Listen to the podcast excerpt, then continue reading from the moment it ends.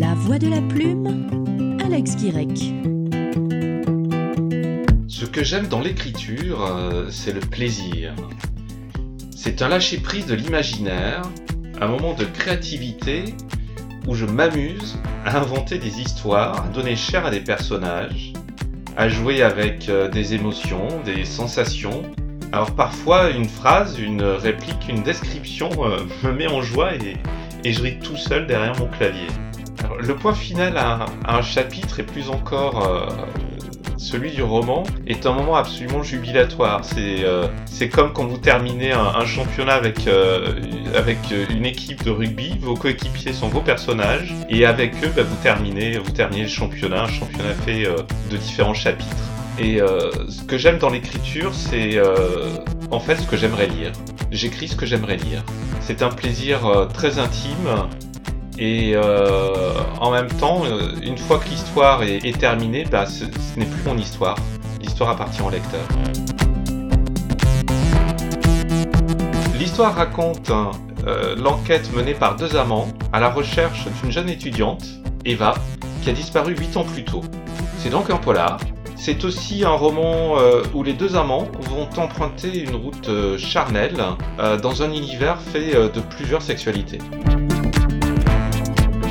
Podcast un peu particulier aujourd'hui, puisque à l'occasion de cette dixième édition, c'est vous, Alex Guirec, que nous nous réjouissons de découvrir, d'effeuiller, oserais-je dire euh, de déshabiller, puisque dans votre roman euh, L'inconfort du plaisir, publié chez IS Éditions, vous nous emmenez dans un dans l'univers du polar érotique.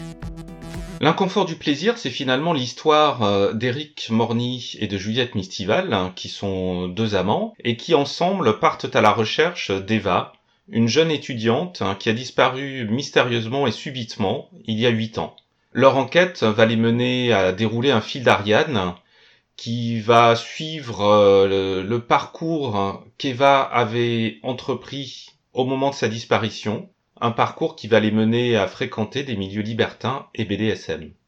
Alors, Alex Guirec, euh, j'ai envie de vous demander qu'est-ce qui vous a inspiré, ou même plus largement, qu'est-ce qui vous inspire? Alors ce qui m'a inspiré, c'est euh, déjà la trilogie Millennium de Stieg Larsson, où euh, les personnages principaux sont un journaliste et une jeune femme qui est une spécialiste en informatique.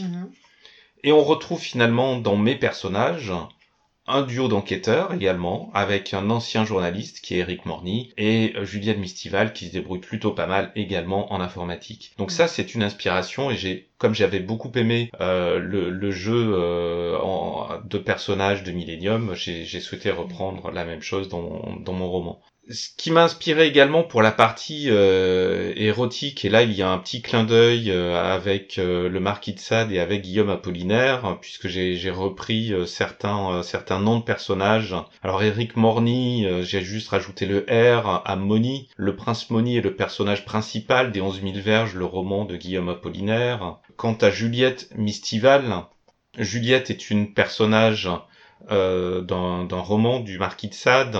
Mistival, c'est repris euh, du euh, d'un autre personnage, Eugénie de Mistival, de la philosophie dans le boudoir. Ouh, vous allez loin là, là. hein J'ai beaucoup aimé la philosophie dans le boudoir. Ah, D'accord. C'est euh, c'est c'est c'est un c'est un roman qui fait euh, qui est une éducation.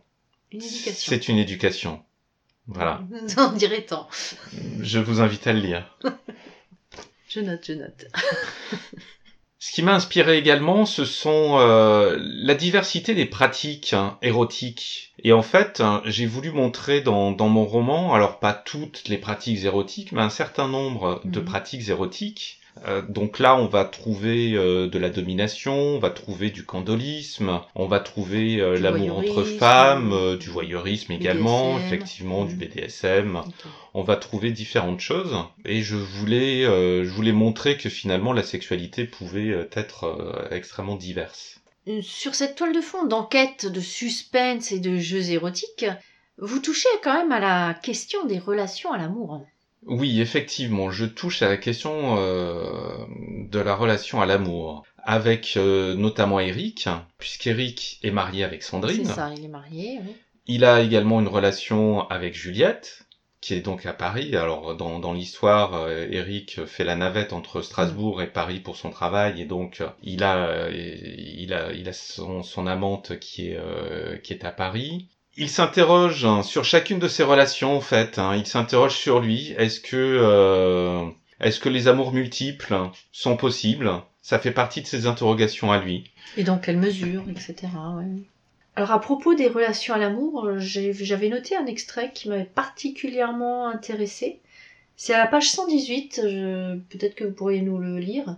C'est au moment où Juliette fait euh, une- sa déclaration à Éric Morny, justement. Absolument, oui. Je vais euh, je vais vous faire euh, une une lecture. On vous écoute. La complicité qu'il entretenait avec Juliette lui avait échappé. Ils étaient très proches, ils partageaient leurs secrets, leurs envies, leurs tourments, comme des amis. Ils partageaient leurs lits, leurs fantasmes, leurs soirées, comme des amants. Jamais il n'avait vu autre chose qu'une amitié sexuelle entre Juliette et lui. Mais, à y réfléchir, il aimait tellement être avec elle, parler avec elle, se projeter avec elle. Il sentait son cœur palpiter quand elle l'appelait ou lui envoyait un message, il aimait la prendre dans ses bras, pas seulement après l'amour. Il se sentait libre et heureux quand il était avec elle ou pensait à elle. Était-ce seulement une amitié? Il était prêt à beaucoup pour elle. Peut-être même à tout. Même à revenir vivre à Paris alors qu'il aimait tant son rythme de provincial à la campagne. Peut-on aimer plusieurs personnes? Y a-t-il une seule forme d'amour? Il y a bien plusieurs manières d'aimer. Éric Morny se sentait schizophrène. Il était plusieurs personnes à la fois, selon qu'il se trouvât à Paris avec Juliette, chez lui avec Sandrine ou avec ses conquêtes de passage. Amour devenu raisonnable avec son épouse, si sage avec lui, il vivait sa passion en dehors de son couple. Il aspirait pourtant à réunir les deux, la passion et l'amour, au sein d'une même relation. Ah, une grande histoire. Donc la passion et l'amour au sein d'une même relation. Questionnement de personnages, de personnes, somme toute euh, ordinaires. Mais euh, Éric Morny est un personnage ordinaire. Et chacun de mes personnages sont des personnages ordinaires. Éric Morny, euh, c'est moi. Éric Morny, c'est euh, mon voisin, mon collègue, quelqu'un que je peux croiser dans, la rue.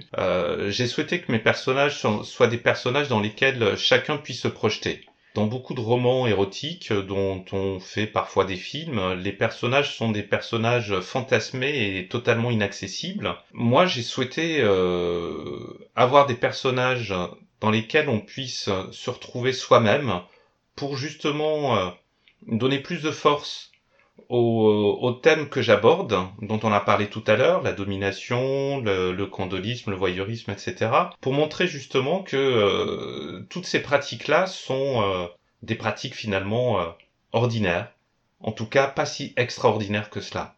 Pas si extraordinaire que ça. Pas si extraordinaires que ça, dans le sens où... euh, C'est ennuyeux? Non, au contraire, dans le sens où c'est pas inaccessible. C'est quelque chose qui euh, qui vient pimenter. C'est quelque chose qui euh, qui est tout sauf ennuyeux justement. Donc euh, ce n'est pas ordinaire, mais ce n'est pas inaccessible. C'est à la portée de chacun. Alors avant de nous quitter, euh, dites-nous, qui est Alex Guirec?